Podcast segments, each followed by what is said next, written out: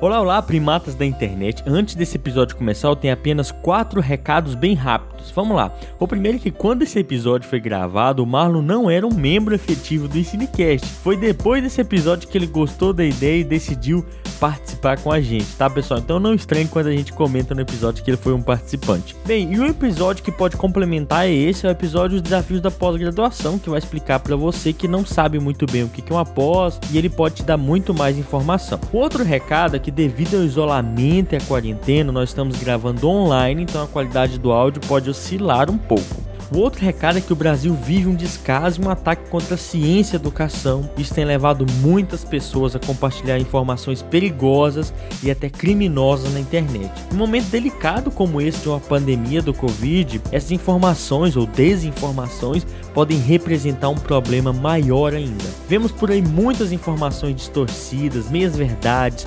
pseudociência e evidências totalmente fantasiosas sendo publicadas na internet. Bem, e a nossa dica com base nisso é que não publique nada sem ler e compreender o assunto muito bem. Se você encontrar publicações por aí assim, clique nas opções da publicação e denuncie. Nesse momento extremamente delicado, se informe por canais seguros de divulgação científica. Aqui recomendamos o canal do Atila Amarino, o canal do Drauzio Varela e o canal da Natália Pasternak. Antes do episódio começar, nós temos um recado bem rápido do podcast Indaga Biólogo, que abrimos um espaço para ele falar um pouco desse podcast para os biólogos que estão nos ouvindo. E logo depois começamos com o episódio, pessoal. Fala aí, Gabriel. Olá, ouvintes do EnsineCast. Aqui quem fala é o Gabriel Messias. Eu sou responsável pelo Indaga Biólogo. Para quem não conhece, no Indaga eu falo sobre a profissão do biólogo, tanto para quem é biólogo como não. A ideia é popularizar a profissão, assim como ajudar os profissionais com algumas questões um pouco técnicas. Quinzenalmente eu lanço episódios do podcast e também tem um canal no YouTube onde toda quinta coloco um vídeo falando sobre algum tema. Tanto no podcast quanto no canal do YouTube você vai encontrar conteúdos falando sobre áreas de atuação do biólogo, o que é a profissão de biólogo, alguns conceitos básicos como o que é a RT, o que é o registro no conselho, o que é um sindicato, o que é uma associação, enfim, são vários temas que se relacionam à nossa profissão que tanto o biólogo quanto quem não é biólogo biólogo não conhece. Então convido vocês a darem uma conferida. O Indag está em todas as plataformas de streaming, além do YouTube, claro. Agradeço ao James e à equipe do Ensinecast pelo espaço e vida longa ao Ensinecast. Abre seu microfone aí, James. Abre o microfone. microfone Todo mundo James. faz isso, cabo. Tava falando que eu vou desmutar. Ensinecast. Ensino e Ciências Naturais. Olá, olá, primatas da internet, bem-vindos a mais um episódio do Ensinecast, nosso episódio número 24. Lembrando que o Ensinecast é o nosso podcast sobre ciência e educação. Se você quiser saber mais sobre a proposta do nosso podcast, conheça as nossas redes sociais. E no episódio de hoje nós vamos contar diversas histórias muito divertidas sobre o que passamos na pós-graduação, até para você se inspirar um pouco e saber o que você pode encontrar. Fica aqui e ouça que você vai dar boas risadas com certeza. Mas antes do episódio começar, vamos aqueles recados bem rápidos do Ensinecast. O primeiro que nós estamos nas redes sociais divulgando ciência, no Instagram, no Twitter e no Facebook, nos siga por lá. O Ensinecast tem um site com todas as informações e detalhes, lá tem todas as referências do episódio. O link do site está na nossa descrição e na bio do Enco. Estamos nos agregadores mais famosos de podcast também. Isso inclui Spotify, Deezer, Podcast Addict, Castbox, iTunes e muitos outros. Clique em seguir no seu agregador para ajudar a gente, tá, pessoal? Se você tem sugestões, críticas, não concorda com algo que a gente disse, acha que a gente falou besteira, manda um e-mail pra gente no cinecast@gmail.com. Lá a gente esclarece as suas dúvidas e lê o seu e-mail aqui. E também você pode mandar um e-mail pra gente para participar do nosso grupo do WhatsApp do Ensinecast, na qual nós discutimos muitos temas sobre ciência e educação lá e compartilhamos conteúdo exclusivo. Participe do grupo, as discussões lá são muito bacanas. Certo, pessoal? E para o episódio de hoje, para a gente contar um pouco sobre a nossa experiência de graduação e principalmente pós-graduação, estamos aqui eu, o James, eu sou biólogo, mestre em ecologia e conservação, professor do ensino básico e estou na tentativa de divulgação científica na internet hoje com o Fernando Cristiano e um convidado. Fala, meus queridos ouvintes do Ensinecast. Que alegria mais uma vez estar com vocês em mais um episódio um episódio, um episódio hoje bem descontraído, nós vamos contar outras histórias aqui da graduação, de pós-graduação, e falar um pouquinho. Eu sou Cristiano, é, biólogo, ecólogo, professor da Universidade Federal de Jataí, e buscando esse desafio aqui da divulgação científica com muito conteúdo de qualidade para vocês. Salve, salve pessoal! Aqui é o Fernando, biólogo, professor, formador de professores, educador ambiental e agora, com muito prazer, né, com o meu orientador aqui, posso dizer que sou um doutor em educação em ciências, graças muito à contribuição dele em relação a isso. E hoje nós estamos aqui então com é, novamente, com muito prazer, recebendo o professor Marlon, né? Professor Dr. Marlon Soares, que é do Instituto de Química da UFG. Da última vez que veio aqui foi um sucesso. Esses dias atrás ele fez uma live a convite da Universidade Federal de Alagoas, que também foi um sucesso astronômico, né? Rendeu mais é, é, ouvintes do que as lives sertanejas aí. Então a gente também está usando esse sucesso é isso, hein? para trazê-lo para conversar conosco. Que é mais uma vez um prazer então recebê-lo, professor Marlon. Seja bem-vindo ao Ensinecast. Bom dia, boa tarde, boa noite ao pessoal do Ensinecast. Vai saber que horário que vocês vão ouvir isso, né? É, bom dia, James. Boa tarde, Fernando. Boa noite, Cristiano. Tudo bom, moçada? A última vez que eu estive aqui, o Fernando ainda não era doutor. É, viu, né? Olha só, o tempo passa, rapaz. O homem agora já é doutor. E o pior, né? Vira doutor e aí apronta, aí cresce. Entra nas, nas defesas de dissertação do grupo e fica falando mal do cabelo do orientador, Fica lá, fica fazendo intriga dentro dos grupos, né? Cada vira doutor começa a fazer intriga dentro dos grupos. Não tem que pedir benção mais agora? Mais, né? Porque assim, quando o cara tá fazendo doutorado, é Deus, no, é, é Deus na terra, orientador no céu. Aí depois inverte, né? O cara defende e inverte. O cara coloca, começa a colocar as, as asinhas de fora. Mas é isso aí, gente. É um prazer estar aqui de novo e vamos lá. É, Fernando gosta de atentar todo mundo aí com o cabelo, né? não é só você não, mas ele mesmo usa bonezinho nas gravações aí pra esconder, ó, no, no vídeo. É danado. E no episódio de hoje vamos falar um pouco, né, na verdade, o que der sobre as nossas vivências na pós-graduação, o que, que mais marcou a gente, como é que é fazer uma pós-graduação que muita gente às vezes fica curioso para saber o que que a gente passa de perrengue, o que que é gratificante num mestrado, num doutorado e nesse momento, né, que é um momento muito importante na formação de um pesquisador ou professor. Mas certo, vamos lá. Eu queria saber primeiramente de vocês o que que foi o caos mais marcante, que é o título do nosso episódio, o que, que foi o caos mais marcante da pós para você? Vamos começar com o Marlon, nosso convidado de fora?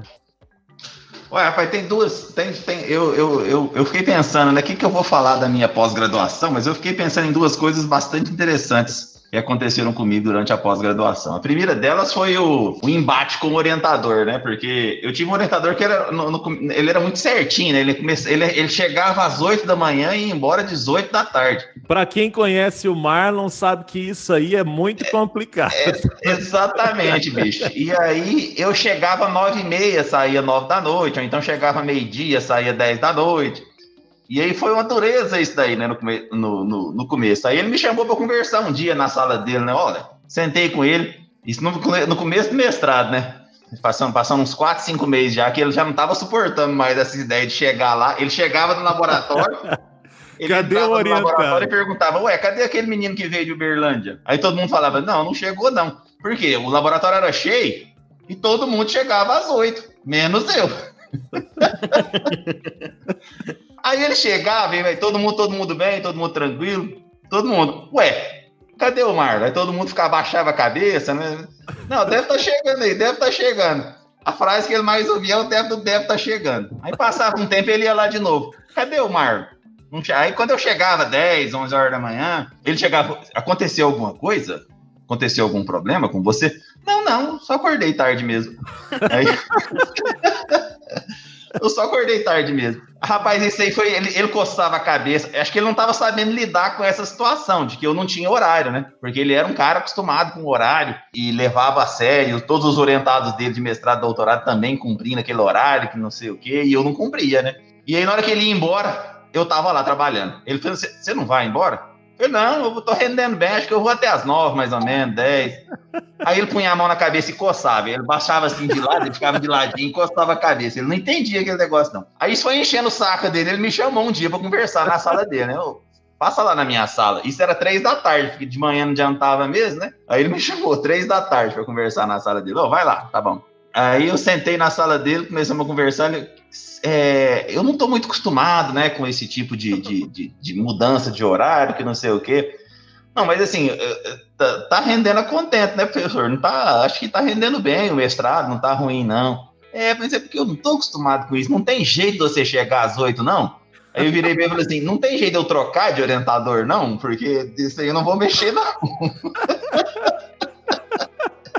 Só que eu falei brincando, né, cara? Dei uma cartada assim, eu não queria trocar de orientador, não. O cara era gente boa demais. Mas ele tinha essa questão com o horário, né?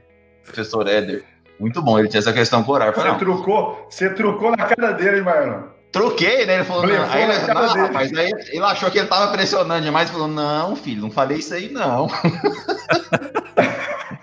não falei você sair, não. Eu só falei que tô meio desacostumado com esse tipo de coisa. Aí eu falei, opa, Aí, ó, dei uma abertura aí, falei, não, professor, vamos, vamos fazer o seguinte, ó.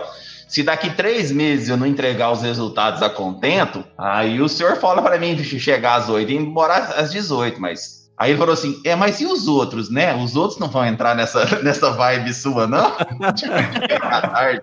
Embora tarde. Mundo. Falei, ah, professor, vamos fazer igual que de abelha, né? Os outros são os outros, né, professor? Eu não posso não posso dizer para o senhor como é que, é que vai funcionar esse negócio, não.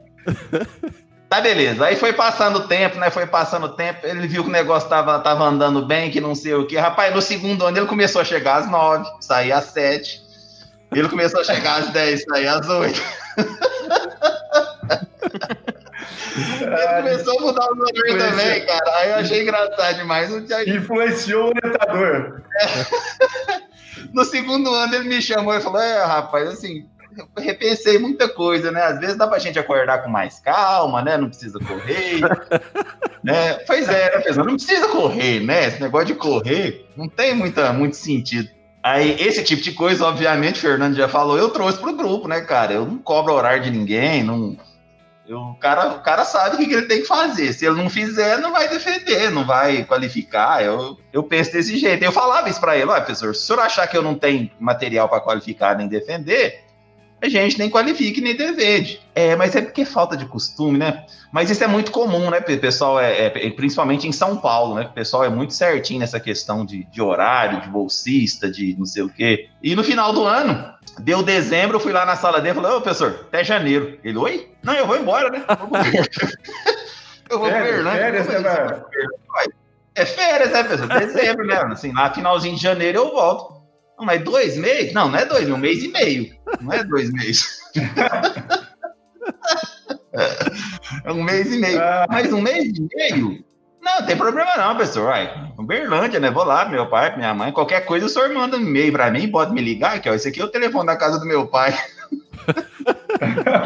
e aí, por favor, eu cheguei no laboratório e falei tchau pros outros colegas. Ah, pessoal, tô indo embora, até mais. Aí os colegas viraram para mim, aquele assim, como se fosse um, um filme de terror. Tchan. Mas onde você vai? Ué, bora pra casa, né, pessoal? Tá descansado aí, final de ano, Natal, Ano Novo, um pouquinho de janeiro aí, é bom, né?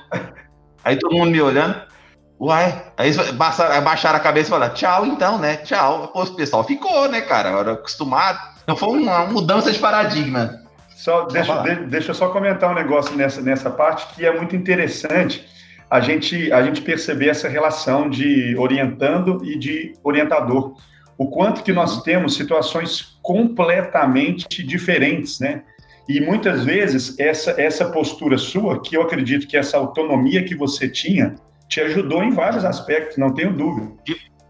Só que tem gente que não consegue fazer isso, né? E acaba virando escravo de, dessa situação e desse autoritarismo que muitas vezes a gente vê dentro de pós-graduação e até mesmo da graduação. Mas é interessante a gente perceber essa, essa diferença da forma de lidar com orientandos, né, com essa subordinação às vezes e tudo. Que massa. É, e eu, eu também concordo plenamente, Cristiano, até queria falar isso mesmo. E, e também eu penso que é, outra questão é que dá para a gente pensar que dá para ser muito produtivo sem ter muito essa rigidez com relação ao tempo, né? Relacionar muito essa questão da ah, para ser produtivo você tem que cumprir esse cronograma certinho ali. Não, não. É aquela questão do ócio criativo que a gente também fala, né?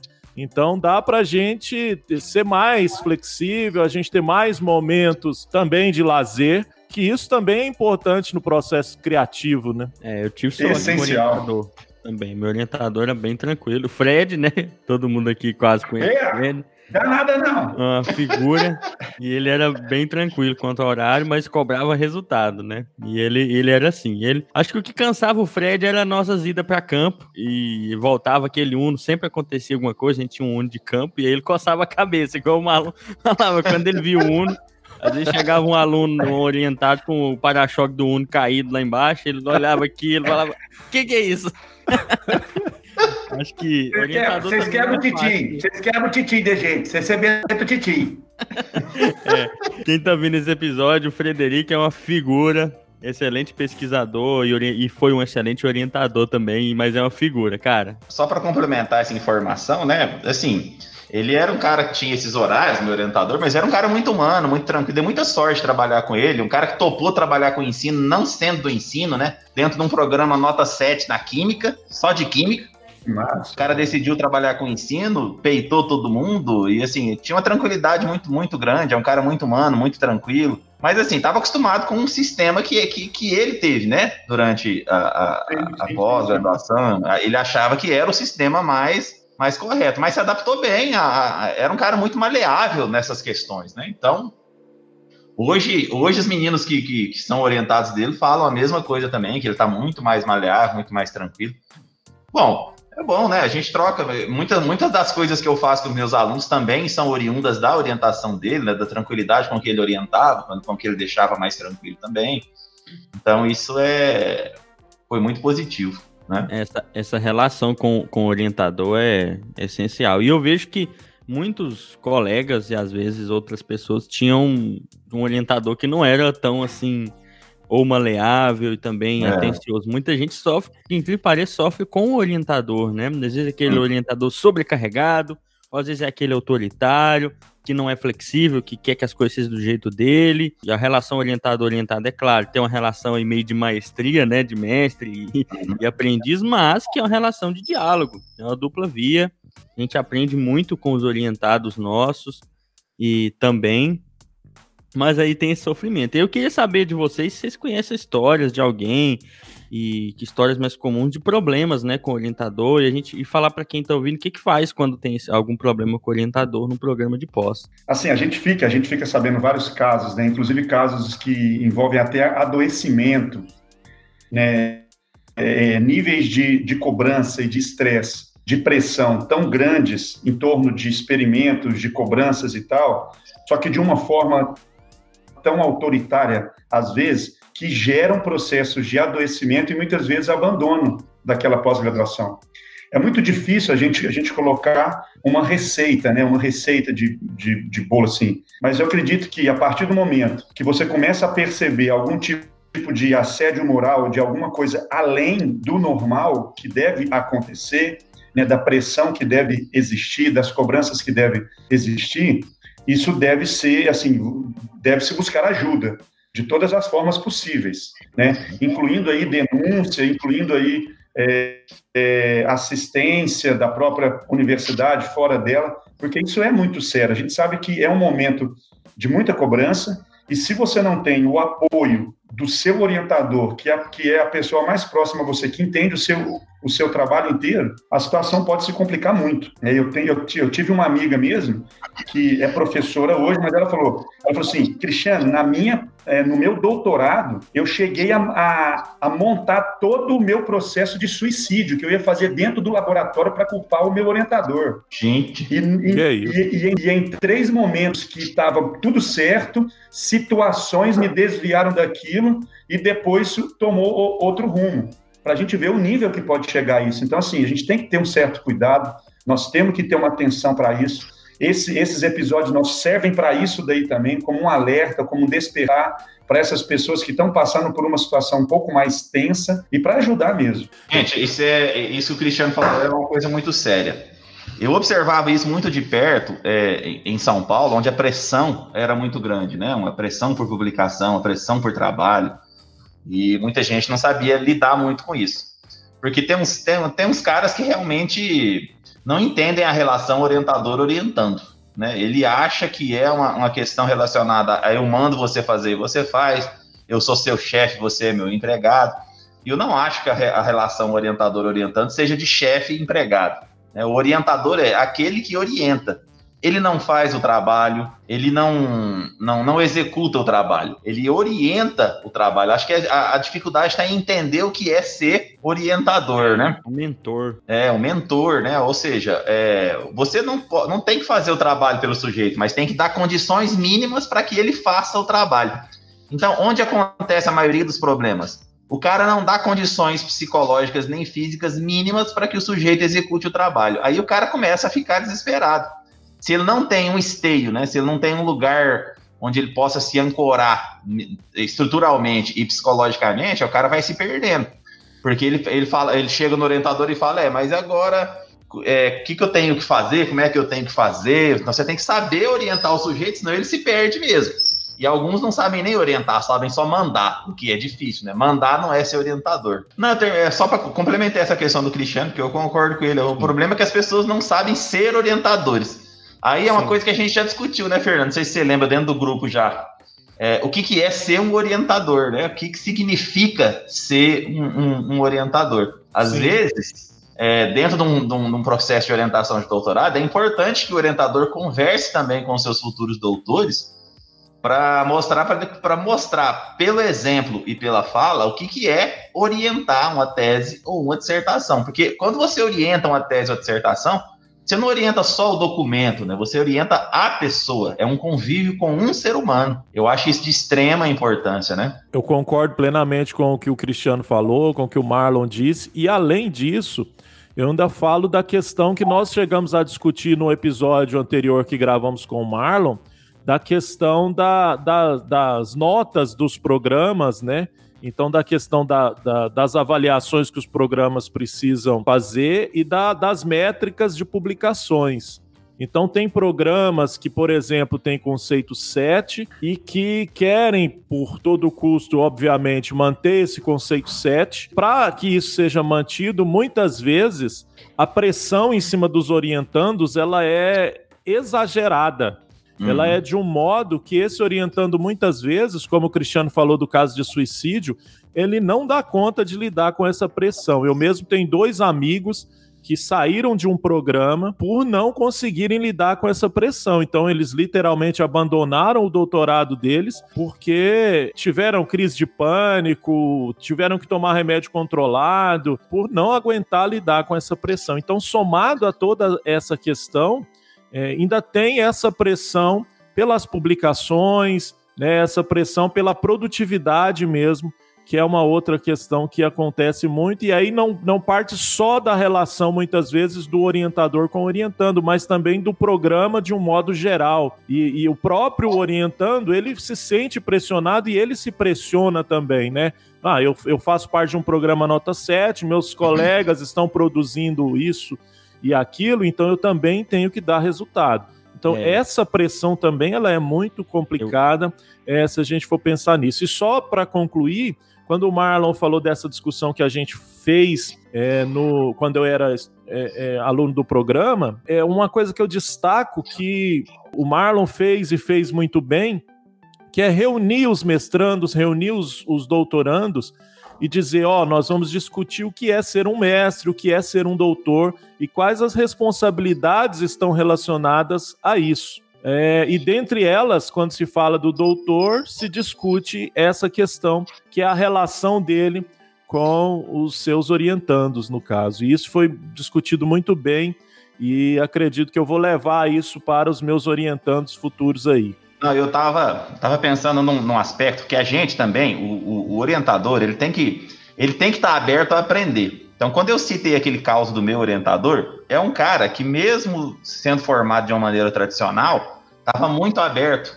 a aprender, a ser maleável. Então, isso eu aprendi, isso eu trouxe dele. Então, estou sempre aberto a aprender, né? Então, eu tenho um estilo de orientação que, por exemplo, o Fernando se encaixou muito rapidamente é um cara que compreende, compreendeu rapidamente como, como é ser orientado dessa forma. Mas tem gente que não se adapta. Por exemplo, é, tem um, um, um, eu tive um, doutorando, professor Rogério, da Universidade Estadual de Goiás, que era um cara muito ansioso. E aí, na metade do doutorado, ele me cobrou, professor, não, chega desse negócio. O senhor faz o seguinte, só fala assim, a semana que vem você traz isso, semana que vem você traz isso, a semana que vem você traz isso, professor. Mais eu ou quero... menos tipo, mais ou menos tipo Wesley, ou mais. É, tipo Wesley. É, se o Wesley estiver ouvindo, Coitado do Wesley, bicho. O Wesley deve ter dado um troço durante o doutorado dele, né, bicho? Pois é, o Wesley, bicho, ele é, é, é, um poço de ansiedade, né? Imagina a sofrência que ele teve no, no, no, doutorado dele. Mas o Wesley correspondeu muito bem. E quando tinha que falar, o Wesley falava: Ah, não dá pra você cobrar um pouquinho mais, não? Ah, tá, não vou cobrar então. Mas assim, o que mais. o que mais me mandar, falou. Mandar um abraço pro Wesley. É, ô Wesley, um abração pra você. Lembrando do Noé, que foi o primeiro orientado que eu tive, que chamava o Wesley de Wellesley. Wellesley. Ô Wellesley, um abraço para você. O Wesley é um cara muito competente, fez mestrado, doutorado comigo, passou por poucas e boas. Seria um, um, um, um seria um bom, um bom nome para estar tá aqui falando das aventuras da pós-graduação, viu, cara? Wesley, eu lembro que o Wesley foi pedir para ser orientado comigo, né? Conversamos um tempão. Ah, ele foi procurar, você pode me orientar? Porque eu não me encaixei com o outro orientador, ele passou pela química, né? E aí eu tava sem vaga, e aí eu pensei bastante, mas aí eu fiquei, eu falei, ah, ah custa nada pegar mais um, né? Peguei ele, ficou muito grato, ficou muito. Aí ele, ele conta uma história de que depois da sofrência que ele teve de trocar de orientador no começo do mestrado, de eu ter passado por cima de uma regra da, da, da, da Química e ter pegado ele, mesmo assim, na semana seguinte ele teve que ir lá pedir para casar, para ir para a lua de mel. Disse que foi o pior momento da vida dele, foi ter lá. Ele pensou assim, porra, o cara, eu tive, já tive que trocar de orientador. O cara custou me pegar, me pegou. Agora eu vou lá pedir para ir para casar e para ir para lua de mel pro cara. Porra, que sofrência é essa? O pai morri de rir. Então, esse, esse, esse Rogério, né, que é um, um, um, professor da UEG muito competente, inclusive foi professor de, de vários meninos que, que, que, que fizeram mestrado, doutorado comigo aqui, porque ele é professor muito antigo na UEG. E teve um dia que ele falou, né, não, professor, senhor, por favor, eu sou do tipo de pessoa que, que precisa de, de, de prazo. Você fala assim, amanhã você traz isso, amanhã você traz aquilo, e por favor. E na defesa dele ele falou isso, foi muito engraçado. Então, ou seja, a gente tem que aprender a entender quem é o cara que está do seu lado. Né? E hoje, aí eu aprendi com isso, né? Então, quando eu sento a primeira vez com o meu orientando pela primeira conversa, e o Fernando lembra disso, eu já falo: olha, eu funciono assim, assim, assim e assado. Como é que você funciona? Lembra, Fernando? É. Como é que é você? Como é que você funciona? Porque aí eu vou, eu vou me adaptar ao jeito que você funciona. Ou seja, aprendi com o Rogério, né, cara? Aprendi com o Rogério. Então isso foi importante. Muito bom. Importante o orientador aprender também.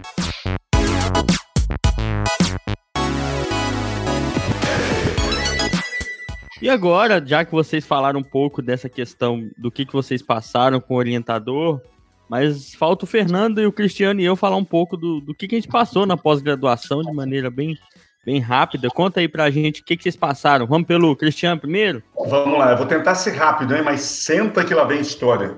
Ó, o, Marlon, o Marlon falou que tem outra história depois. Vamos ver se vai dar tempo da é, gente colocar vamos, tudo isso daí. Vamos né? voltar nessa história do Marlon aí. Vamos. Gente, olha só. É, o pessoal aqui sabe já, principalmente o Fernando e o James, que eu sou meio é, hiperativo, né? Eu não consigo ficar quieto. E durante ah, o meu mestrado, eu me preocupava, acho que muito mais com o trabalho dos outros do que com o meu trabalho. Então, eu ajudei todo mundo. Eu ia para campo todo, todo dia da semana eu fazia de tudo. E teve um caso que eu nunca mais consegui esquecer disso aí pela tensão envolvida nisso. Eu fiz o mestrado em Uberlândia e aí tinha, tem uma mata próxima, lá chama Estação Ecológica do Panga. É a estradinha lá para lá aquela cidade lá, Campo, Campo Florido uma estradinha de terra. E a gente estava fazendo um trabalho com morcegos, então tinha que coletar à noite. Era um trabalho de iniciação científica eu estava lá ajudando o pessoal. Pegamos a Kombi lá do projeto do CNPq, colocamos as coisas todas dentro e fomos. Chegou num aterro entre a cidade e essa estação do Panga, nós achamos interessante porque tinha algumas árvores que os morcegos visitavam. Era mais ou menos umas quatro da tarde, descemos, começamos a colocar as redes, as câmeras, colocar os negócios tudo para a gente trabalhar com essa espécie. Estava escurecendo, era mais ou menos umas seis e meia. Veio um carro muito rápido assim, passou por nós, deu uma freada brusca lá na frente, levantou aquela poeira toda e ele voltou de ré na maior velocidade. Parou do lado dessa Kombi, tinha um pessoal lá em cima, a gente devia estar umas seis pessoas, e eu estava embaixo. Eu só, a gente só ficou escutando a conversa, ele perguntando o que estava fazendo ali, quem que era a gente, não sei o que, não sei o que, não sei o que, não sei o que, e depois acelerou e foi embora. Uma colega desceu e falou assim, gente, o rapaz parou ali perguntando algumas coisas, eu achei estranho. E aí, quando ele estava quase saindo, né, até agradável falando assim, ele colocou um revólver em cima do painel. Eu achei Eita. muito estranho. Aí eu falei, não, mas assim, tranquilo, beleza. Estamos lá, escureceu de vez, a gente lá trabalhando. E o combinado era, toda vez que passasse algum carro, a gente apaga as lanternas, quem estava com lanterna acesa, para ficar numa boa, né? Deu mais ou menos ali umas sete e meia, veio um carro contrário, né? Assim, tipo assim, esse carro passou indo, aí um carro voltando. Quando esse carro veio voltando, ele chegou perto da Kombi, deu aquela freada muito forte, aí parou, de repente começou os pipoco. Tal, tal, tal, tal. Rapaz, no segundo, no segundo estralo, eu já deitei no mato, e aí o estralo foi, aí a gente escutou o pneu da Kombi já murchando. Nesse momento que eu falei assim, nossa, o cara acertou a Kombi, eu lembro que eu levantava, dava uns quatro passos e já pulava deitado no mato. Levantava, dava mais uns quatro passos, deitava no mato outra vez. Deu mais uns quatro, cinco tiros ali e o carro acelerou e foi embora. Ficou uns três minutos, um silêncio absoluto. Absoluto, assim, que nem, nem respirar eu respirava direito. Aí, de repente, um começou, já assim, já chorando, né? Gente, gente, vocês estão bem? E aí começou, eu tô bem, eu tô bem, eu tô bem, eu tô bem. Ninguém falou mais nada, todo mundo já levantou correndo, subiu nessa Kombi e fomos com dois pneus furados até Uberlândia. Chegando em Uberlândia, já chamou polícia, que trem tava só a roda, o pneu já tinha derretido. Chegou na roda. Só sei que a polícia veio, aí pegou todo mundo, enfiou em três, quatro carros lá, voltamos lá, contamos esse negócio, pegamos material, pegamos as câmeras, pegamos rede e voltamos assim, em um estado que ninguém entendia direito o que fazer. Os campos mostram, assim, os campos trazem situações extremamente tensas. E lá, como era uma área de muito caçador, de muita pesca, então sempre a gente tinha esse conflito. Só que esse foi o mais grave e é uma coisa que marca até hoje pela tensão gerada em tudo isso. Mas Quem falou que fazer pós-graduação não é perigoso, rapaz? Pensa só. Eu vou deixar o meu tempo para que o James, o Marlon e o Cristiano conte as histórias deles. Porque eu não tenho, eu não tenho histórias tão engraçadas quanto vocês têm, assim, da minha pós-graduação. A minha pós-graduação, tanto mestrado quanto doutorado, eu tenho, principalmente no mestrado, histórias de perrengues. Então, eu me lembro muito bem que, que eu vivi vários perrengues, principalmente para a execução da minha pesquisa no mestrado. Eu realizei uma pesquisa de mestrado no município de Aparecida de Goiânia, que é uma cidade conurbada a Goiânia, é uma cidade muito grande, e eu realizei a pesquisa com metade das escolas públicas estaduais de Goiânia. E a pesquisa trabalhava com questionário, então eu trabalhei com um número muito grande de questionários. E esses questionários, na época, nem existia muito essa questão de deixar via internet, então eram questionários impressos que eu entregava em mãos. E esse perrengue foi um dos principais que eu passei no mestrado, que era o fato de ir em cada escola,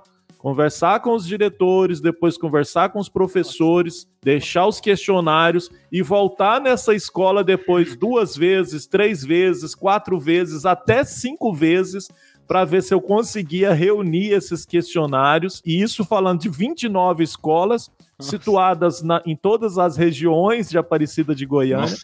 Então, o lado bom foi que eu conheci a Aparecida de Goiânia de cabo a rabo, né? Digamos assim.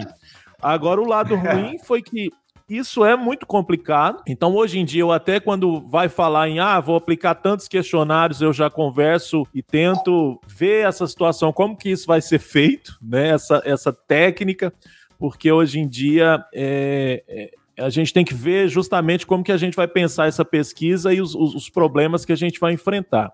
Já no doutorado, uma outra situação que eu, eu, eu vivi foi da relação de fazer o doutorado com filhas. No mestrado eu era casado apenas, a gente não tinha filhas, eu tirei, saí de licença, então eu tinha meu tempo todo disponível para dedicar ao, ao, mestrado. Já no doutorado, uma situação completa, completamente diferente. Eu tinha duas filhas, tenho duas filhas crianças, uma que inclusive praticamente nasceu quando eu estava iniciando o doutorado, e eu tive que lidar com toda essa situação. Me afastei para fazer o doutorado. Fiz o doutorado um ano trabalhando, então tem essa questão, esse perrengue, e me afastei. Só que quando eu me afastei, eu não tinha o tempo todo disponível para o doutorado. Então eu tinha que ficar parte do meu tempo com as crianças, a outra parte com as questões do doutorado, fora as outras situações que a gente tem que lidar. Então eu tentei pensar em algumas coisas, falei, cara, não tem coisas muito engraçadas assim, não. Só, só o fato de eu ter um orientador que eu costumo dizer que ele é a personificação do lúdico, né? Então, é, isso é uma coisa engraçada é, que, que acho que dá para vocês perceberem é, pelo a, a, as falas, né? Então, essa relação é uma relação que foi muito boa, diga-se por passagem, e que me fez rever, inclusive, muitas questões da minha, da minha prática, né? Da minha atuação, que é uma questão que eu considero muito importante. Ah, é, eu, eu lembro da situação do Fernando, pode contar? Eu, é, ó, eu, eu, é o momento. Pode. O Fernando, no, no, na aplicação da tese dele, aconteceu um perhaps lá na escola de que ele ia perder, né? Na... Ah, essa é verdade teve que mudar de escola, eu vou deixar ele contar, mas assim, eu vou ver da minha visão, né? A minha visão foi engraçada demais, porque o Fernando ligou, coitado. Parecia que tinha acabado o apocalipse zumbi, parecia que tinha entrado um apocalipse zumbi na Terra. Parecia que a pandemia do Covid já tinha chegado na casa dele antes de chegar. A voz dele parecia que tinha morrido metade da humanidade. Aquela voz olha, trêmula. Era como se ele tivesse assim: olha, professor Marlon, a humanidade morreu, tá vindo um cometa o planeta vai se dizimar. Aí eu, aí eu falei, não, Fernando, calma. Eu nunca tinha, nunca tinha visto ninguém, visto, é, ouvido ninguém tão desesperado porque um, um, um, aconteceu um perhaps com um grupo de pesquisa dele, que ele achou que o negócio não ia dar certo. Eu falei, não, Fernando, deixa pra sofrer na hora que acontecer, né? Na hora que, que não der certo mesmo. Mas, Mas isso que aconteceu. De novo é aquela história, né? Você tem. Você tinha dois caminhos para tomar. Um era concordar com o Fernando e achar que o mundo tinha acabado. E a outra tentar contornar a coisa, né? Mas isso é verdade, eu, eu, nem, nem me lembrava disso, mas assim, de fato, eu, só rapidamente esclarecendo, eu elaborei um jogo com base nos conhecimentos prévios dos estudantes, né, na minha tese, e para aplicar esse jogo tinha que ser especificamente para esses estudantes, senão não fazia sentido. Só que pelo planejamento que eu fiz com a professora, era para ser aplicado no quarto bimestre. E eu cheguei lá para aplicar o jogo para dois grupos e os estudantes já estavam falando que não ia mais na escola porque já tinha sido aprovado. É, chegou na situação do segundo grupo, eu cheguei lá para aplicar o jogo para três estudantes, foram quatro. E aí eles, eu ouvindo eles que eles não iriam mais, eu entrei em desespero, né? Porque eu falei, cara, se eu não consigo aplicar esse jogo para esses estudantes, eu vou ter que ano que vem fazer outro jogo para outros estudantes, porque senão não vai fazer sentido a minha pesquisa. Isso já era em novembro de 2018. Né? E eu louco para terminar tudo aquilo, para já ir analisar os dados e organizar tudo. Eu, na hora, dentro da escola mesmo, eu liguei para o Marlon. Falei, Marlon, tá acontecendo isso, isso e isso, o que que eu faço? e foi um, uma cena complicada mesmo. Só que o Marlon tranquilamente me deu a, a, o caminho das pedras, né? Falou, relaxa, organiza aí que vai dar certo. E acabou que deu certo mesmo. E e foi superado isso. É, não, no, no, no final da fala ele já tava mais tranquilo, mas na hora que ele ligou, gente, nossa senhora. Professor Marlon, o cometa Halley voltou depois de 76 anos e vai cair aqui na minha escola.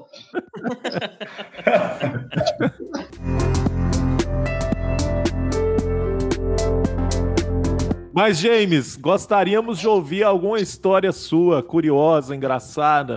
Eu- assim, é uma coisa que eu vejo em comum. Quem faz mestrado e doutorado em ecologia de ecossistemas e que geralmente vai muito para campo, passa muito perrengue. Igual o Cristiano já começou a comentar. O mestrado, no meu caso, que ainda fiz o mestrado e logo faço doutorado mais adiante, mas é uma experiência muito boa.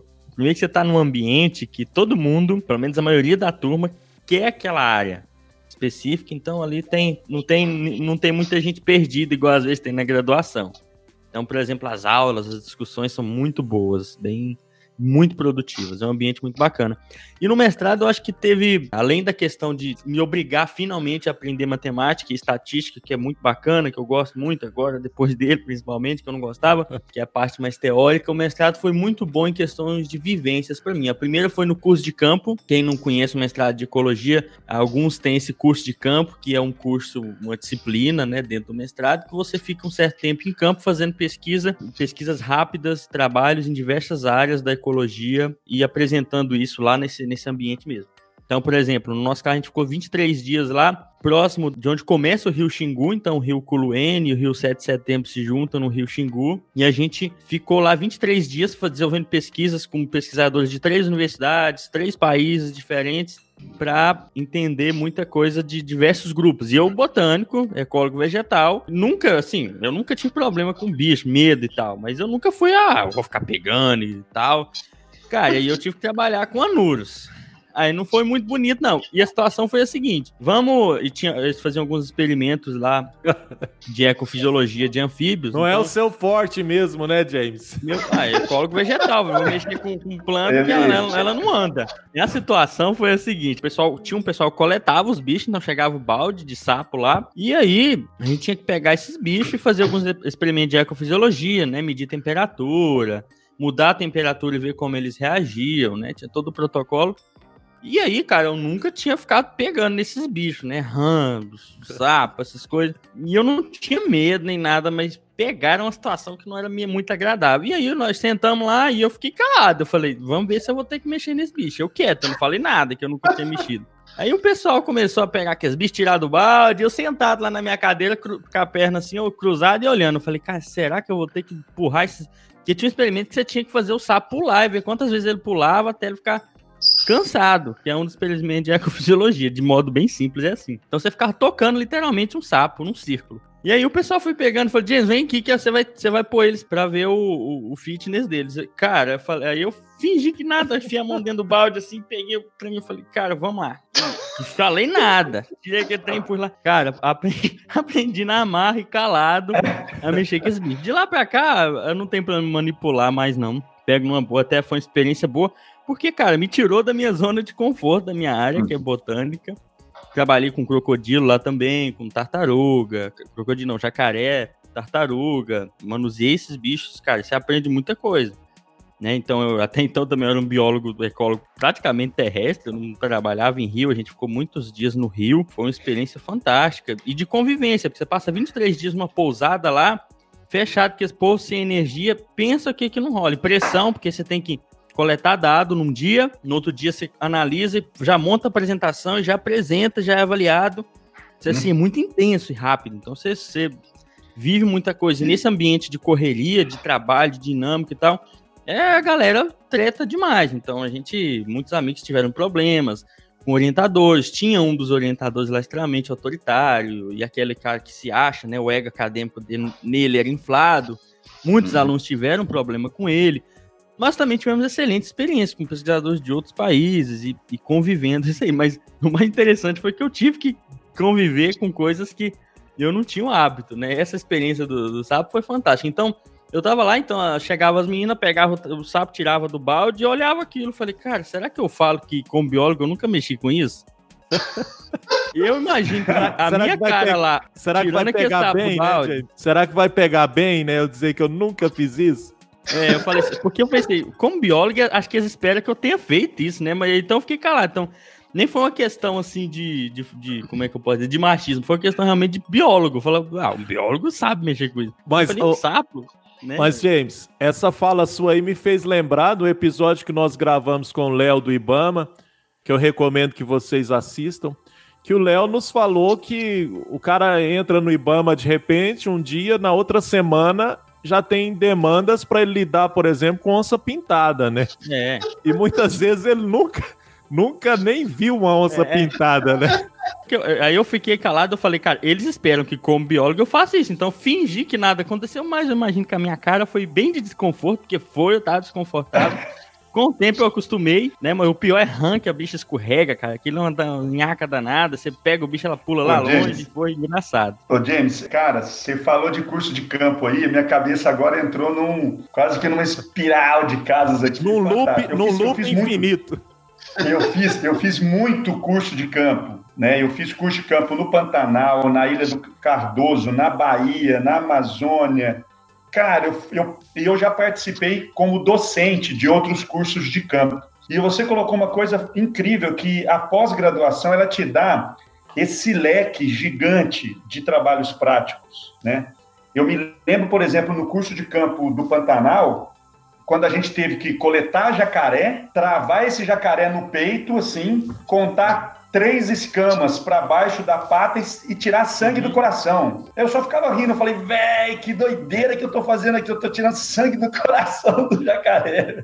Então, essas experiências, ess- essas experiências constroem o profissional que, que nós vemos aí. Então, eu acho que isso é importante. A pós-graduação, a gente não pode se fechar dentro da dissertação ou da tese.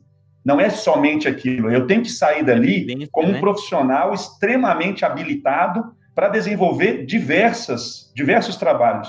Ou seja, eu tenho que ter várias habilidades diferentes. Então, assim, nossa, eu, comecei a lembrar aqui, são inúmeros casos incríveis de coisas que eu nunca imaginei trabalhar ou pesquisar ou mexer, e você acaba tendo que fazer com aquilo ali, naquela pressão de coleta, análise, apresentação em um dia só, mas estatística, né, James? Estatística É. o tempo inteiro, matemática o tempo inteiro, demonstrando outra coisa legal também, mas isso aprende, né? Na raça você acaba aprendendo aquilo ali.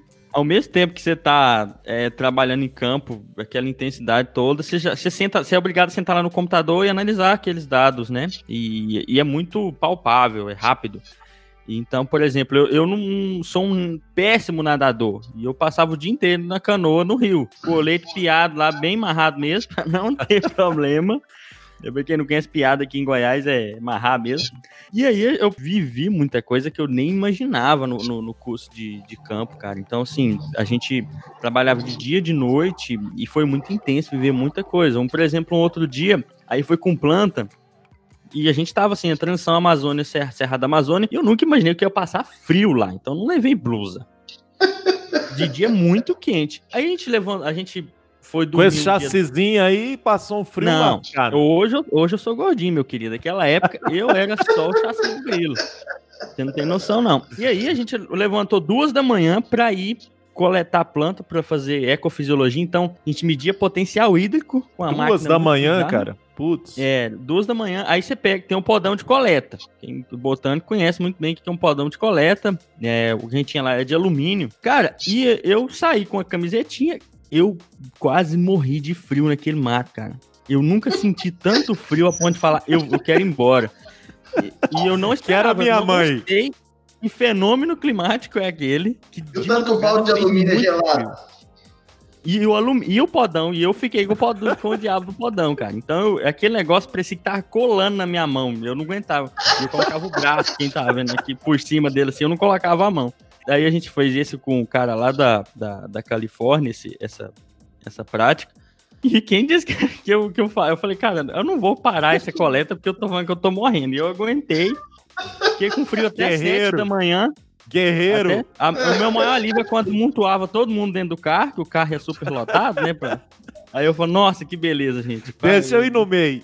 É, aquele- Deixa eu abraçar. Eu passei frio, cara. E à tarde fazia muito calor, né? Eu falei, que climão de deserto é esse, oscilação? E aí fazia calor, A gente terminava a análise, antes de apresentar, a gente ia pra piscina. Tinha uma piscina, a gente ia pra piscina um pouco e podia ficar só com o topo da cabeça, assim, de fora e o nariz, porque era muita mutuca. Ficava pegando a gente, então você tava analisando dado ali, mutuca sentando no você, e, cara, era. É uma experiência doida. 23 dias e briga e tal. A outra experiência que foi aí, falando o único dia, foram duas, duas, mas uma vez foi mais intensa que eu falei, cara, o que, que eu tô fazendo? Eu quero largar a mão disso que foi em campo, então eu colete, minha coleta de dados foi aqui próximo a Jataí, aqui no município de Itajá, foi muito enriquecedor também, é, trabalhar em áreas dentro de fazenda, conhecer o pessoal das fazendas, né, foi muito enriquecedor, mas teve um dia que foi infernal, a gente tinha 8 quilômetros dentro do mato, às vezes, esse dia foi acho que uns 5 é, que a gente andou, e aí a gente terminou a coleta ali umas 5 e meia da tarde, falou, vamos embora. Essa, essa, eu, essa eu conheço, essa história. É, toda tralha. Esse dia, esse dia eu falei, vou ligar pro Fred e vou pedir para sair. Aí a gente saiu, a gente ia no Uno 2002, entrava no pasto, parava numa copaíba do lado lá do pasto e deixava o carro lá e ia trabalhar, saía da mata, pegava o carro, saía do pasto, estrada, casa. Cara, esse dia é, a gente saiu muito cansado, foi um dia cansativo, a gente acabou saindo mais tarde, então a gente tentava sair ali umas quatro e meia para a caminhada dar tempo de não ficar meio escuro, né, ruim. Mas não deu, a gente acabou ali umas 5 horas e a gente voltou. E, cara, a gente tava tão cansado e o rapaz estava com a gente, nós estávamos em quatro. Um, um, duas pessoas trabalhando com herbáceas e nós, e eu, eu e outro com árvores. Tava doido para tomar um banho, comer alguma cara, coisa. Esse dia, no dia anterior, eu tinha tomado uma picada de abelha mamangava, que eu nem sabia que picava a gente. Descobri em campo. E eu tava com a mão do tamanho de uma laranja, né? eu acho que ela mamangava. A cor era, era preta e grande, mas enfim. Voltando do, do, do campo, a gente falou, cara, tô muito cansado. E chegando perto do carro, e o, o, o, menino falou, cara, eu vou jogar água fora. Porque tá chegando o carro, tá pesado, eu vou jogar. Jogou a água fora, esvaziou as garrafas d'água, colocamos a traia no Uno e tal. Saímos satisfeitos, andamos 50 metros, passou um toco, arrancou a mangueira de gasolina, quebrou, Nossa. saía do tanque ali do filtro. Aí eu desci do carro, a hora que você ligava a chave que ele injeta, né? Eu já via gasolina vazando. Eu falei, ih. Aí eu olhei lá, nem tinha como remendar. Pus a mão na cintura aí pra que cá. 20, eu zero uns 20 quilômetros até a sede, cara. 20 quilômetros. já tava escurecendo. O cigarro do menino que foi com a gente acabou, já tava nervoso. Ele ficou decepcionado. ele era muito animado. Ele, ele fe... Eu tava com as duas unhas do dedão do pé encravada. As duas, cara. Tava uma dor insuportável. A mão pesada. A mão pesada, a bota molhada, que a gente trabalhava em brejo. E eu voltei 20 quilômetros a pé com esse pessoal, lanterninha do celular, Aí o gado corria assim ao redor da gente, que gado é meio. O Nelore, né? A fazenda lá. O pessoal com medo. Eu falei, gente, eu já tô num jeito que elas podem me esfregar. Cara, eu cheguei na fazenda, meu dedo sangue, em sangue. Sem... Aí o pessoal já tava quase ligando pro bombeiro. A gente foi conseguir chegar lá depois de todo esse trem tentar mexer no carro umas 8 e meia, 9 horas da noite. Cara, acho que foi 9 e meia se brincar, foi tarde. E a mulher já ia ligar pro pessoal para resgatar a gente, porque morreu. Morreram. Morreram no meio do mato. Eu sentei lá, eu falei, cara, eu, eu, nós tudo com sede, chegamos, fomos direto pro filtro. Eu falei, cara, eu vou ligar pro Fred, eu não aguento mais. Aquela mão latejando, eu com as unhas encravadas, aquele carro que eu ia ter que mexer no outro dia lá, ligar pra mecânico, cidadezinha pequenininha, cara, pra ir lá. E eu falei, o que que eu tô fazendo aqui? Aí eu pensei tudo, eu falei, nossa. E o Fred, igual eu falei pra vocês, ele deve pensar no coçar a cabeça. Ah, meu Deus. Mais uma vez, estragou o carro. Mais uma vez. Vocês são foda, vocês rebentam os trens, suas brácteas. Aí, esse dia eu falei, cara, eu quero largar de mão disso. Tá? Foi, foi o mês de, de coleta que mais foi cansativo, porque no dia anterior eu tomei essa pregada da abelha, foi uma na mão e uma na cabeça, inclusive, né? Que eu tomei. E, e, eu tomei uma na cabeça porque eu tava na, na trilha com a garrafa d'água, e aí eu tomei uma pegada na mão e eu larguei a garrafa. Falei, o que que eu, me pegou aqui? E eu olhei, ela tá, a abelha tava ali batendo na garrafa. Imagina essa cena, ela, ela deve ter soltado algum feromônio ali. E eu falei, cara, eu preciso pegar a garrafa pra ir embora, eu vou matar essa abelha. Tirei o facão da, da cintura e fui dar uma facãozada nela de lado ali pra ela, ela dar espaço pra garrafa. No que eu fui acertar ela, ela veio em mim, e aí eu saí correndo. E o pessoal que tava na frente da trilha, eu gritava, sai da frente que tem abelha. Eles falaram, não, vamos correr. Eu falei, cara, é só em mim, é só uma. Eu passei correndo por eles a abelha passou atrás, É ela pegou uma. atrás da minha cabeça. Ainda. Tomei duas. Cara, foi. Aí no outro dia teve tudo isso. Esse dia eu, cheguei de campo e falei, Fred, eu quase pensei em largar a mão disso. Porque. Quase era, pensei em era assim, largar. quase pensei em largar. Porque eu era muito Ô, convi- convicto, né? Disso. Ô, James, você me fez lembrar de um, um caso aqui, quando eu estava coletando os dados do doutorado no Pontal do Paranapanema, lá no extremo oeste do estado de, de São Paulo. Acho que todo mundo sabe todos os conflitos de terra que tem lá. E a gente fazia um trabalho com o pessoal lá da Exalc e o pessoal lá de Roma. E aí, assim, a gente tinha vários fragmentos e tinha que coletar dados em vários fragmentos. E lá tem muito assentamento que já foi feito e os acampamentos também.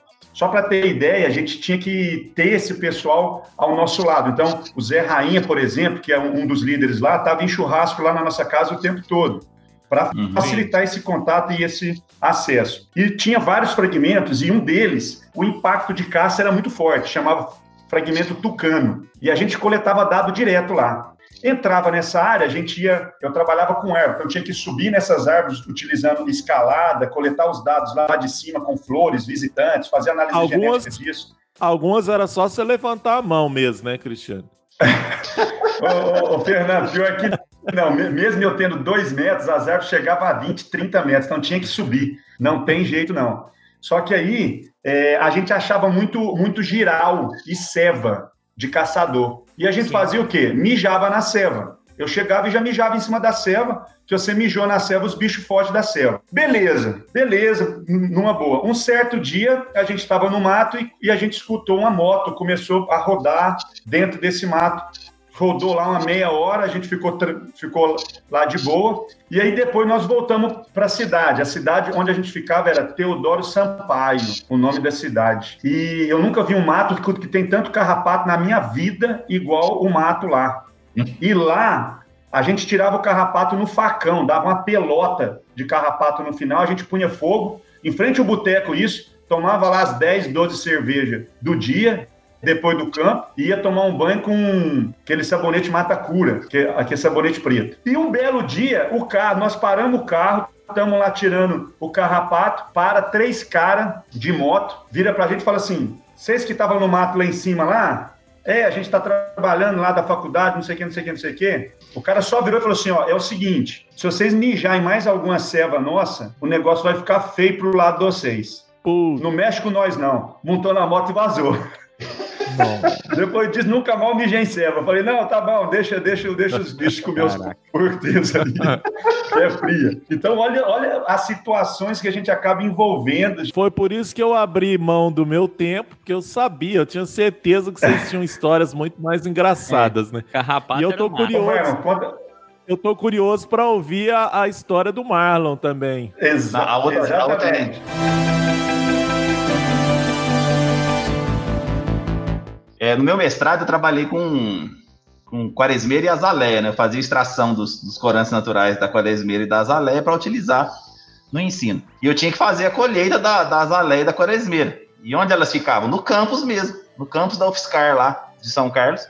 Tinham bastante árvore de, de quaresmeira e, e bastante de azaleia. E aí eu levava sempre uma escadinha para pegar as melhores pétalas mais em cima, assim, né? Para ter extraído mais.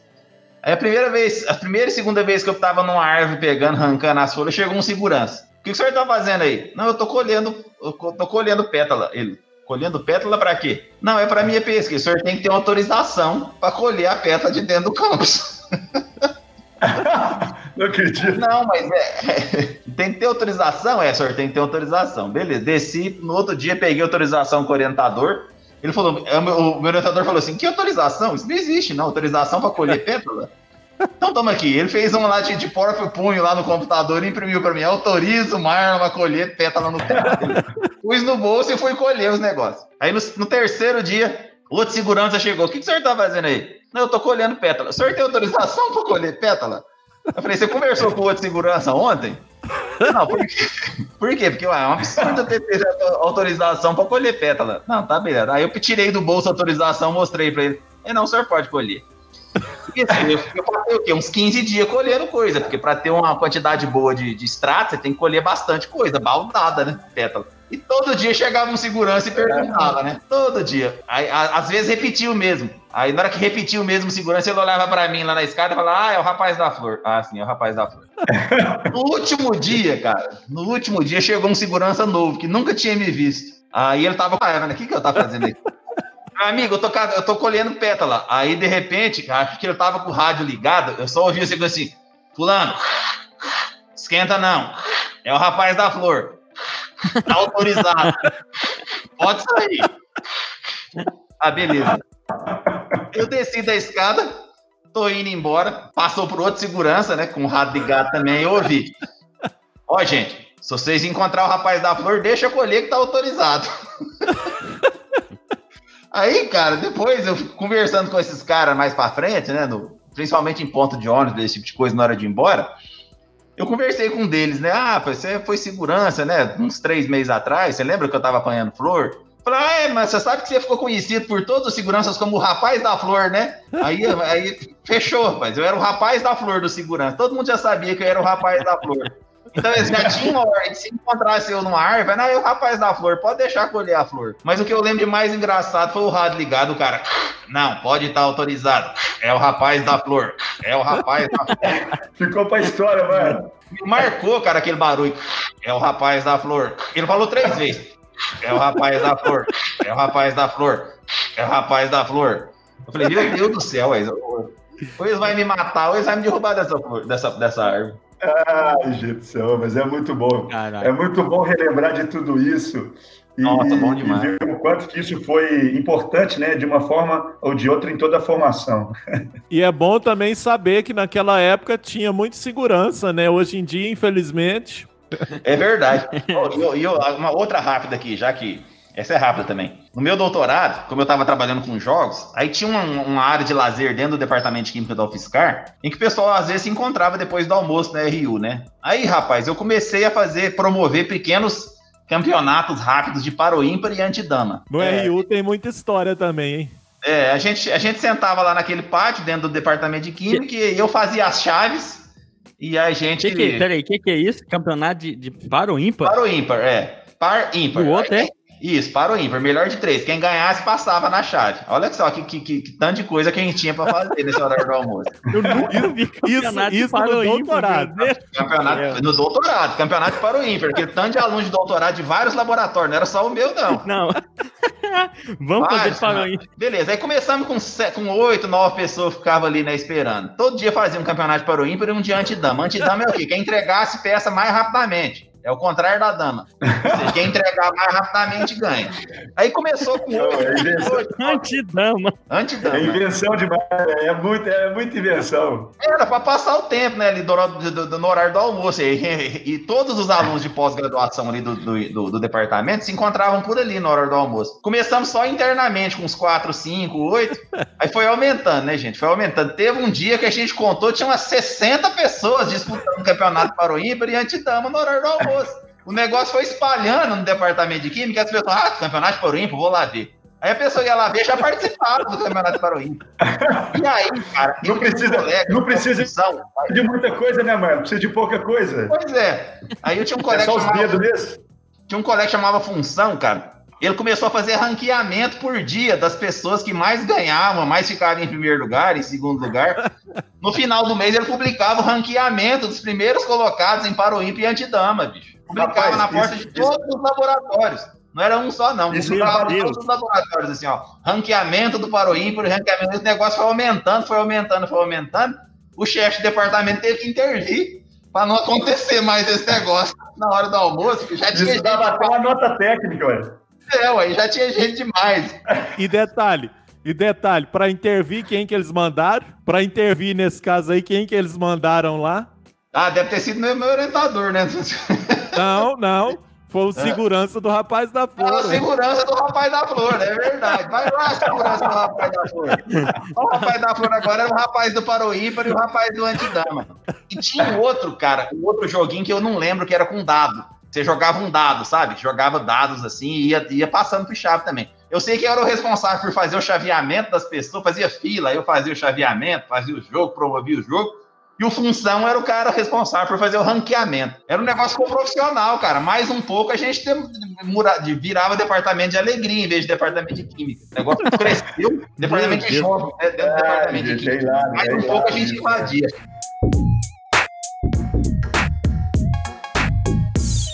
Você tem algum. Alguém tem mais algum caos aí? Rapaz do céu, não pergunta isso não, James. Eu, eu vai ter, né? Eu já lembrei. Vai, é, vai ter. A questão é. Essa pergunta sua é tipo. É, já tá bom. Perguntar se tem mais história, é a mesma coisa de falar subir para cima, jogo lúdico, hemorragia de sangue. é redundância.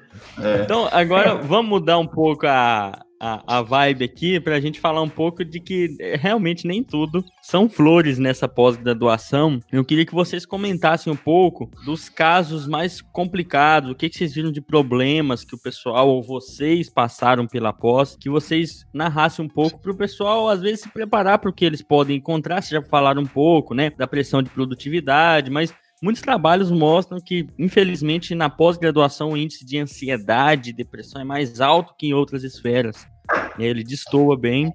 E eu queria saber se vocês passaram por isso ou viram colegas passando por situações como essa e por quê. Pessoal, assim, eu na época da minha, do meu mestrado doutorado, eu, eu realmente não tive muito contato com pessoas que, que, que, foram atacadas por algum tipo de ansiedade ou alguma coisa assim, não. Pessoal do meu laboratório especificamente, eu não lembro, não, não tenho casos sobre esse tipo de pressão ou problemas com o orientador, mesmo porque meu orientador dividia um laboratório com outro, outro pesquisador e as pessoas trabalhavam bem, né? Tinha um, um, nível de trabalho era muito bom, não tinha um, um é, é, é fundamentalmente grandes problemas. Eu comecei a ter contato com essas questões relacionadas ao aumento do nível de ansiedade, depressão, pressão, quando eu comecei a ser orientador e fui, e fui conhecendo outros meninos de outros orientadores, né? Fui tendo contato com o sofrimento que esses meninos passavam com outros orientadores, geralmente relacionada à pressão por produção, que aumentou muito nos últimos 10 anos, principalmente, a pressão por produção, a pressão por resultado,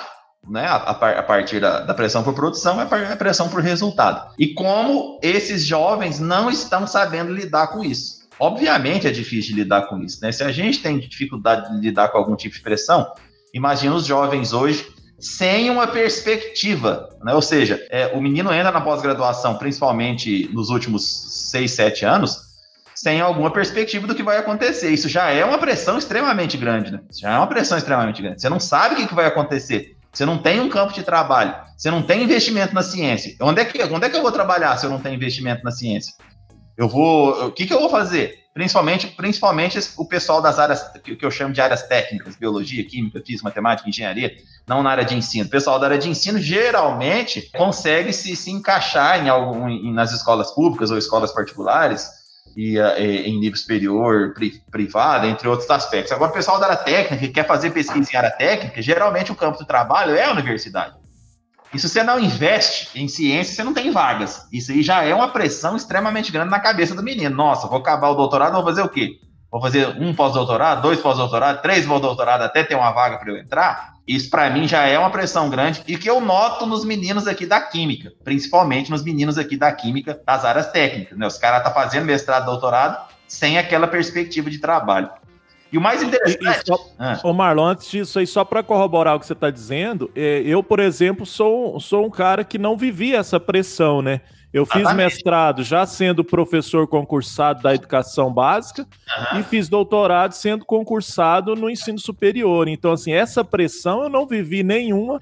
E pelo contrário, nos dois casos eu tive a oportunidade de ter o afastamento remunerado para fazer a pós-graduação. Né? Olha que interessante. Essa idealidade aí que o Fernando fala, é, ela é rara de acontecer, né? Principalmente na química. Na área de é. ensino, na, nos, nos, na área de ensino barra educação, você tem um pessoal que já está na lida, já está trabalhando há um bom tempo, já está se assegurado em algum tipo de concurso, principalmente. São menos as pessoas que não estão relacionadas ao mercado de trabalho. Agora, nas áreas mais técnicas, não. Nas áreas mais técnicas, o pessoal é, é, tá pensando no mestrado doutorado como um futuro profissional. E aí ele fica pensando, tá, e meu futuro profissional agora que não se investe em ciência e tecnologia, nem em vagas? Porque veja bem, de 2008 para frente até 2014, a perspectiva era muito boa, tanto de vagas em universidade quanto de vagas nos institutos federais. Então aumentou a procura para pós-graduação, muita gente que gostava voltou para fazer, porque tinha perspectiva de vaga, perspectiva de trabalho.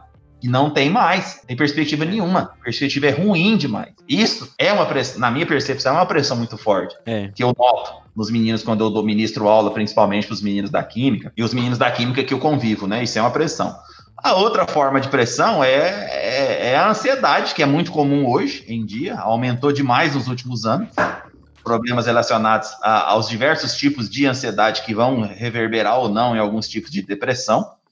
E, e isso para mim não é uma normalidade e eu não encaro como uma bobeira. Tem muita gente, muito orient... gente, tem orientador que encara depressão e ansiedade como besteira. A gente sabe disso. Não, isso é besteira, frescura.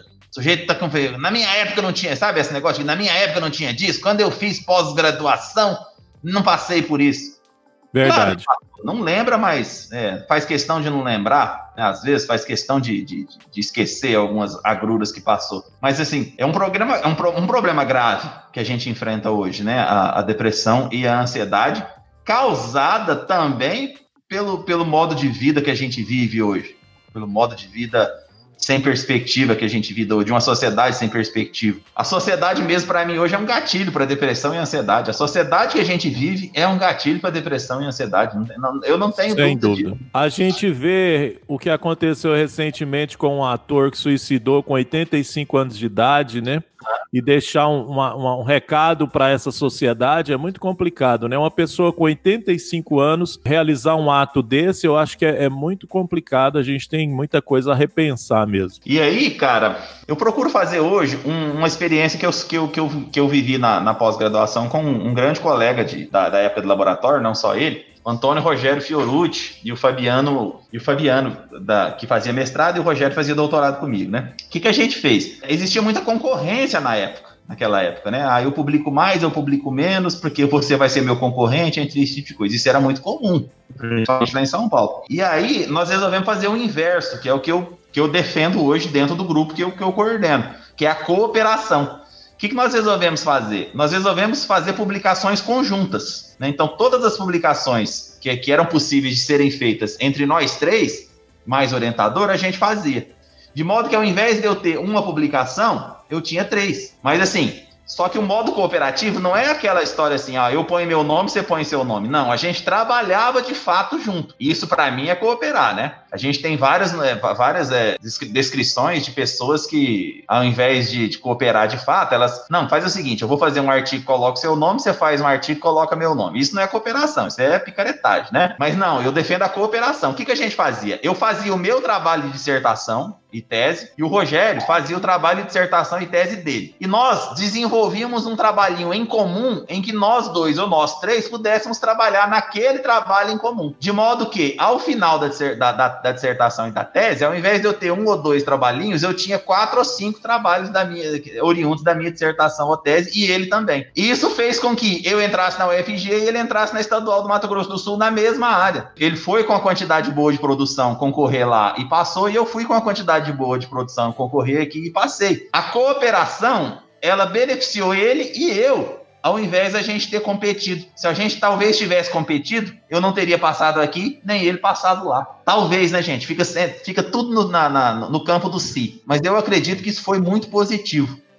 E é uma coisa que eu tento repetir dentro do grupo né, essa questão de cooperar, do, do, do, doutorando trabalhar com iniciação científica, relacionado a essa questão da cooperação e não da competição. Então, o que, que eu vejo em alguns é, é, laboratórios? Essa questão daí, do isolamento entre as pessoas dentro do grupo. Ou seja, nós já temos um problema grande de depressão e ansiedade, e as pessoas se isolam dentro do próprio grupo, aí complica muito mais. É, eu acho que um caminho é sempre tentar as, é, atitudes cooperativas dentro do grupo, e sempre forçar reuniões internas do grupo para que as pessoas conversem entre si, para que as pessoas é, entendam que, que é um grupo e se apoiem. Eu acho que tem surtido um efeito bastante interessante. Ou então, é, dentro, dentro desse ponto, eu queria compartilhar uma, uma ansiedade que, assim, um, uma fase do meu doutorado, eu já, naquele episódio anterior, eu falei que foram 11 anos, né, toda a história desse doutorado aí. Então, vamos rememorar lá, lá atrás, quando eu fui para a Unicamp cursar o doutorado, eu tinha teoricamente a bolsa garantida, né? A bolsa de doutorado no caso. Quando eu cheguei lá, o meu, o meu orientador não era da Unicamp, o meu orientador era da UFO e orientava na Unicamp. Hum. Então eu não tinha uma referência na Unicamp. Então eu chegava lá, eu ficava perdido, eu não tinha laboratório, eu tinha que assistir às aulas, né? Fazer os créditos e eu não tinha onde ficar lá, não tinha nenhum espaço. E aí, no primeiro mês, fizeram uma reclassificação, baseado sei lá em quê, não foi a classificação da, da seleção, e eu caí para 16 colocado, sendo que eu estava em quarto colocado para conseguir essa bolsa, eu caí para 16. E aí vocês imaginam 11 meses morando basicamente em duas cidades, sem uma renda e tendo que organizar isso e tudo, né? Com passagem, com, com tudo, com vida em si. 11 meses sem bolsa. Então foi um momento de muita reflexão. Eu quase abandonei esse doutorado.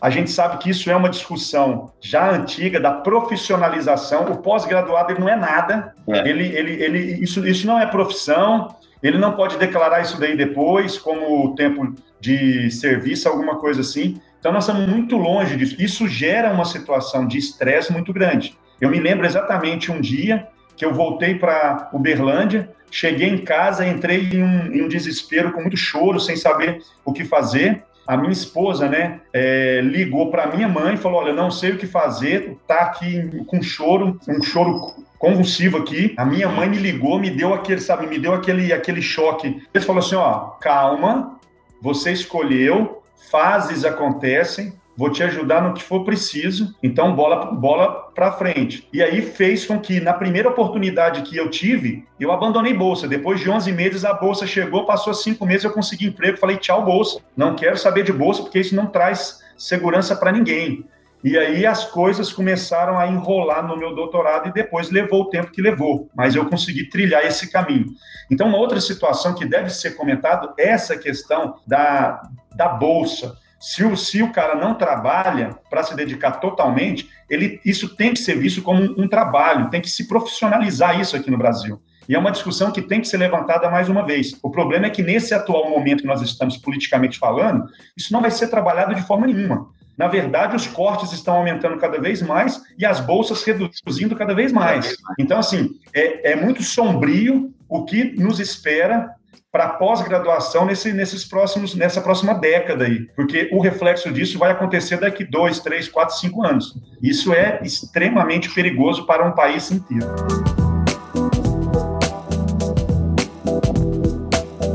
Uma coisa muito rápida, uma rapidamente que eu queria falar dessa questão dos problemas, uma coisa que eu percebi na pós-graduação e que às vezes acontece na ecologia que é uma coisa que eu não sei se existe um nome técnico para isso, mas que é o ego acadêmico. Uhum. Que eu vivenciei e lidei muito com isso, né? E vi muitas pessoas que perdiam a empatia por ser estudante quando elas tomavam, adquiriam cargos mais altos dentro da academia e as pessoas acabavam se distanciando dos alunos no sentido de se enxergar como um superior, um, na verdade, nem um mestre, a palavra melhor é como autoritário às vezes mesmo. E, e, e eu percebi isso, foi uma coisa que fez muitos colegas meus sofrerem de ansiedade, que eram orientadores, professores que cobravam, que não auxiliavam, eram que nem o mestre dos magos, só que mais mal, eles cobravam e sumiam, ou, ou tem aquele o orientador é o, orientador, como é que eu posso dizer? Popstar, que é aquele cara que é bom na área, todo mundo fala dele, mas que ninguém consegue uma entrevista com ele, né? Que aí nem os orientados falam com ele. A gente via isso. Só que o problema maior nem era esses tipos, era aqueles que perdiam de uma maneira bem senso comum a humildade no sentido de se perceber como aluno que ele foi um dia e acabavam maltratando alunos, criando grupos de competição, estimulando a competição e isso querendo ser o centro das atenções o tempo todo. e isso não permitia com que outros falassem, participassem. Isso é uma coisa que eu, eu sofri no mestrado e muitos colegas sofreram. Isso provocava muita ansiedade. Eu tive colegas de mestrado que realmente falavam em desistir, né, tiveram crise de ansiedade, porque certos professores fizeram até piadas preconceituosas em, em, em seminários, né? E isso gerou muita coisa. E professor que está num patamar que ele acha que ele já pode falar qualquer coisa, desdenhar qualquer coisa de uma qualquer maneira, porque ele é professor e o aluno tem que acatar. Isso existe, não é uma coisa assim geral, tá, pessoal? É. Não confundam isso com aquele que saca muito, com aquele que é o cara mesmo que entende, que tenta ensinar isso. Não confundam, mas isso é uma coisa que passou e que prejudicou muito algumas disciplinas e situações. Certo, podemos partir para o final? Vocês querem comentar alguma coisa? Rapidinho aqui, eu, eu fazer uma classificação, fazendo uma classificação rápida, utilizando o Fernando como padrão, porque o, o Fernando foi um excelente, excelente aluno de doutorado, deu trabalho nenhum, oh. coisas normais, é, coisas normais de doutorado, assim, Fernando re, respondeu muito, respondeu muito adequadamente, né? Então acho que ele é o padrão. Podemos, então, podemos convidar o Marlon mais vezes, viu? Mas é sério mesmo. Aí tem os que dão mais trabalho, né? Assim, que tem uma sofrência maior. E tem os extremos que o Fernando conhece, que é o Tiago, né? Que nada, nada tira o Tiago do lugar. Tanto no mestrado quanto no doutorado. Tipo assim, é, Tiago, o mundo vai acabar amanhã, então dá para fazer a tese depois da manhã, né? Depois que acabar. Eu posso entregar depois que acabar o mundo? Não, Thiago, mas o mundo acaba amanhã. Não, mas se acaba amanhã, dá tempo ainda de eu mexer mais uma coisinha, né? De eu, beber uma cervejinha, é ou não é, Fernando? Porque... O Thiago, sem dúvida, é uma figuraça, amigo nosso, mas sem dúvida é, é desse jeito mesmo.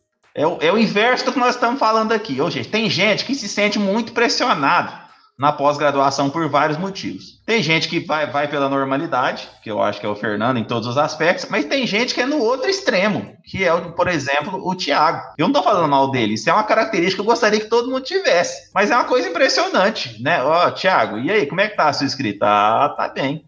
E você tá em que página? Na 3. Ué, Thiago, mas assim, vai dar tempo? Não, vai dar tempo. Relaxa, relaxa. Relaxa. Tá de boa, relaxa. tá de boa, eu tô só começando. Cara, tanto no mestrado quanto no doutorado, o Thiago estourou todos os tempos de qualificação e mestrado. todos.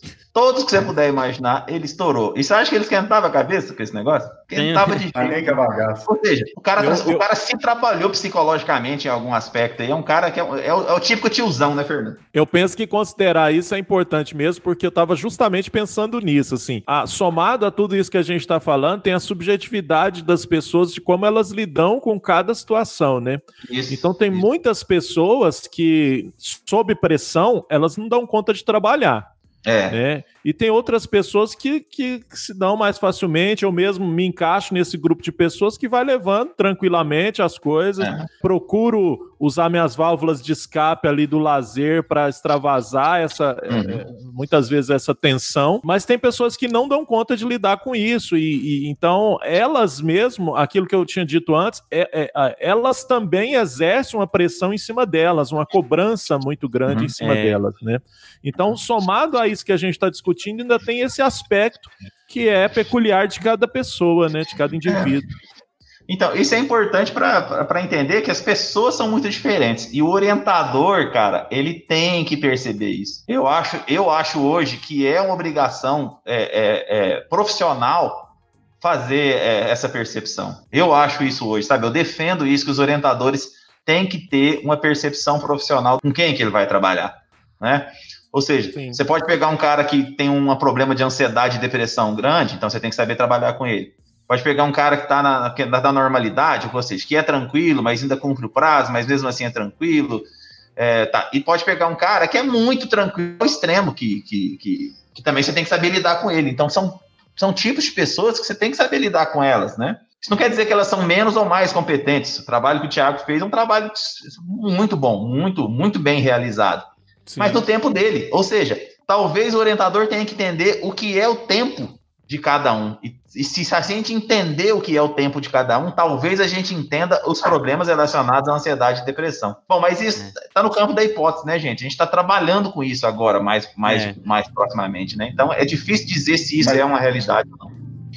Mas é, sem dúvida, mano, sem dúvida, essa sensibilidade do orientador ela é essencial para que o trabalho possa acontecer da melhor forma possível. Eu sempre fui alguém que procurava formas de lazer. Meu mestrado acho que teve uma vantagem que a gente tinha um rio lá no meio da cidade, pertinho, então a gente ia todo dia no rio.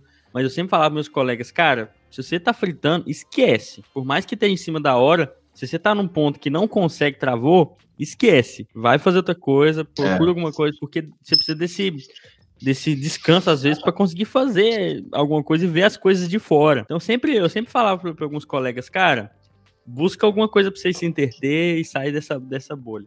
Mas certo, vamos partir para o final, que senão esse episódio aqui vai ter duas horas de, de conta e causa, né? Vocês falam demais, mas muito bom, acho que muito bacana a conversa. Vamos partir para o final do episódio, agora entra a música animada, que o editor que sou eu mesmo vou colocar, e vamos lá. E pro final do episódio, sempre aquelas recomendações nossas. E aí vão, já começa a maquinar na cabeça de vocês as recomendações, que eu já jogo a minha, vocês jogam a de vocês. A minha recomendação, cara, é Rush, tá? Eu vou recomendar a música, uma música do Rush, chama The Garden.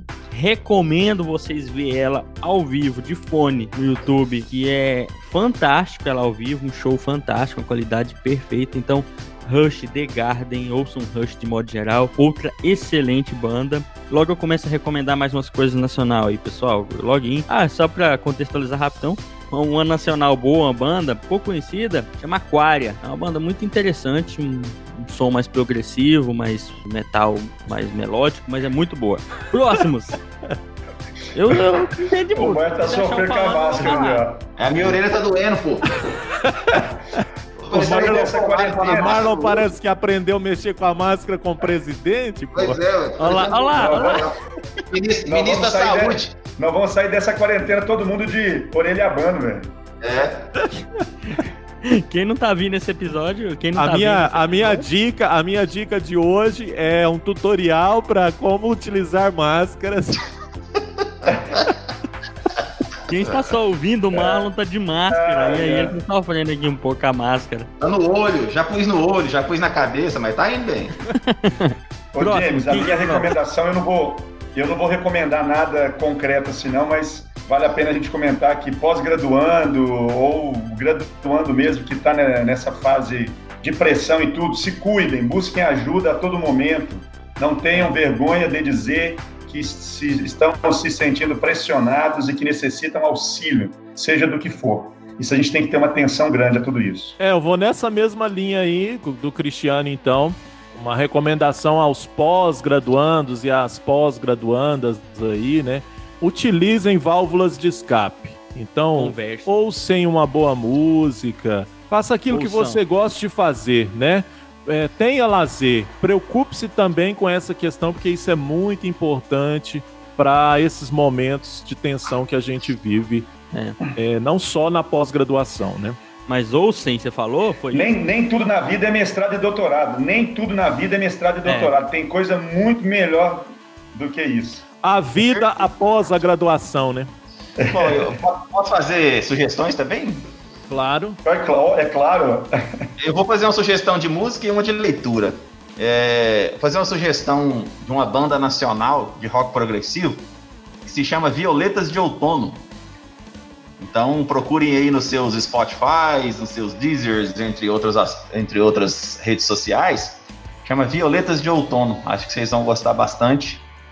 E a dica de literatura que eu dou, porque eu gosto demais de ficção científica, né? Então não vou fugir disso. E ouvi aquele, ouvi o Ensinecast sobre o, o, o, Sagan, até, até conversei um pouco com o James sobre o, o único livro de ficção científica do Sagan, que é o Contato, né? Mas eu vou indicar outro. Eu vou indicar Heptologia, né? São sete livros, né? Trilogia. Um, dois, ó. Um, dois, três, quatro, cinco, seis, sete. Heptologia do Isaac Asimov, que tem o nome de Fundação bom. Que Mas... é espetacular. Para quem gosta de ciência e de space opera, né? De ficção de space opera, vai adorar a Fundação. Aí eu indico a leitura de, de, da primeira trilogia, que é Fundação, Fundação e Império e Segunda Fundação. Depois indica a leitura dos que, do que veio depois, que é Prelúdio à Fundação, Origens da Fundação, Limites da Fundação e Fundação em Terra. É a obra máxima do Isaac Asimov, onde ele consegue juntar quase todas as obras dele numa história única. Né? Ele faz uma, uma junção do, de, de, de, aspectos de quase toda a obra dele nessa, nessa revisão que ele faz de fundação no final da década de 80. Então fique aí Asimov. com as imóveis. Então eu, se fosse você, ficava lendo Fundação ouvindo Violetas de Outono.